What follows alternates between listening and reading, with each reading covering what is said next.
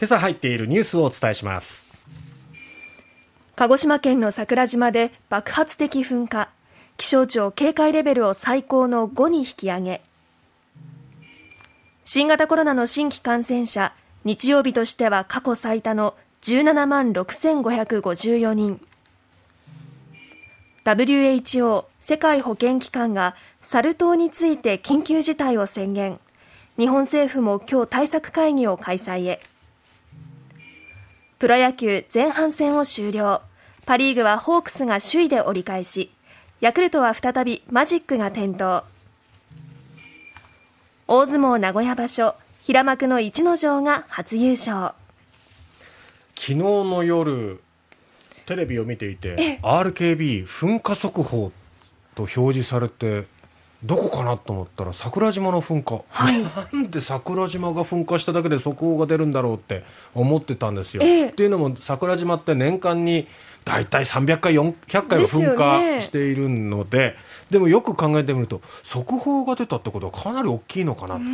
思ったら、やはりその桜島、爆発的噴火が発生しまして、はい、昨日の午後8時過ぎです。大きな噴石が火口からおよそ2.5キロまで飛んだということですね。気象庁は桜島の噴火警戒レベルを最高レベルの5の避難に引き上げました。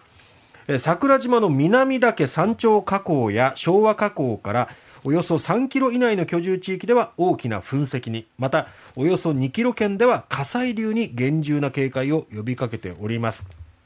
桜島はまあ噴火はよくしているんですけど、えー、警戒レベル5に引き上げられた適用されたっていうのはこれ初めてのケースなんですね。なかなか聞かないですよね。最高レベルですからね。これはあの口永良部島が2015年に噴火した時に適用されて以来ということで2例目なんですね、はい。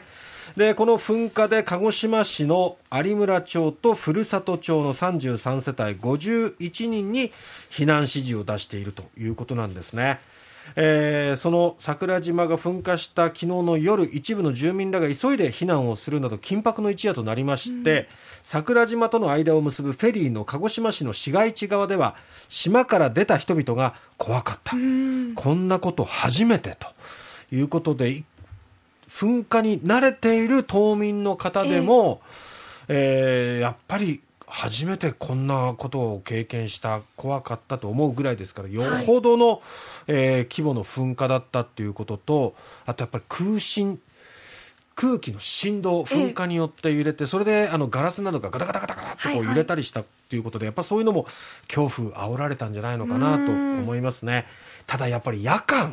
っていうことで全貌がよく見えないですよね。高齢の方も多いでしょうからね。避難も大変だったでしょうね、ね、そうそう。見えないからこそ余計に怖かったと思いますし本当にね。あの全貌がなかなかつかめないということもあってまあ夜が今明けて明るくなってますけども先ほども RKB テレビのあのザ・タイムの中でちょっと中継映像見えましたけどちょっとやっぱまだ噴煙のせいなのか全体がちょっとこう見えない煙で覆われているような状況になっていましたね。しばらくは警戒が必要ということです、はい、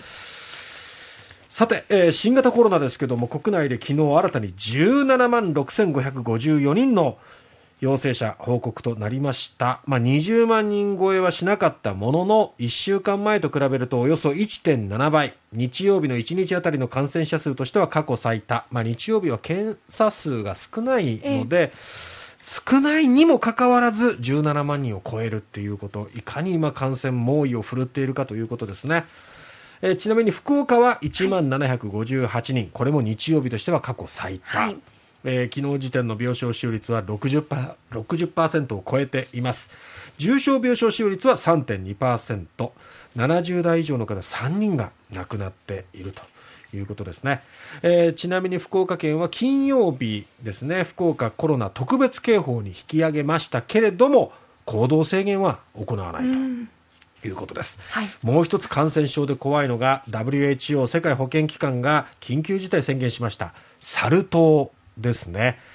えー、国際的に懸念される公衆衛生上の緊急事態と WHO 世界保健機関が宣言したことを受けまして日本政府は今日にも対策会議を開くことが関係者の話で分かりました。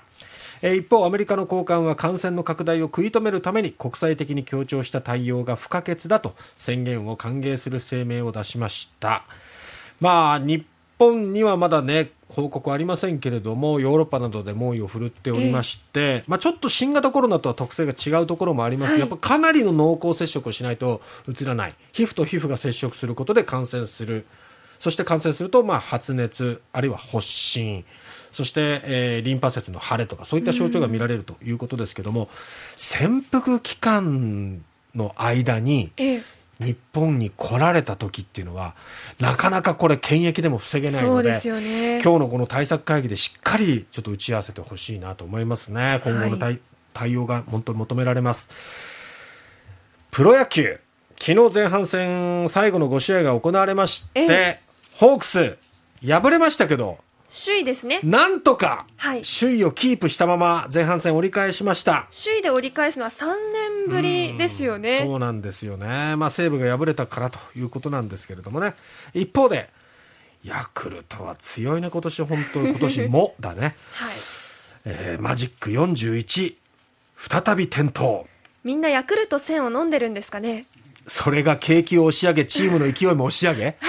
いやいや、ヤクルトもほら、一時期、新型コロナの感染者が続発して、大変な状況ありましたけど、そういうのも乗り越えつつ、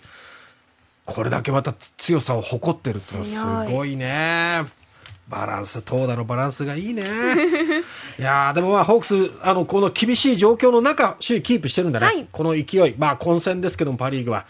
抜け出してほしいですね。はいそして大相撲名古屋場所、昨日千秋楽の取り組みが行われまして、平幕の逸ノ城が裏を寄り切って12勝3敗で初優勝を果たしました。平幕力士の優勝は去年初場所の大栄翔以来ということで、新入幕の時はず13勝を挙げて注目されましたけども、えー優勝は初めてだったんですね。おめでとうございます。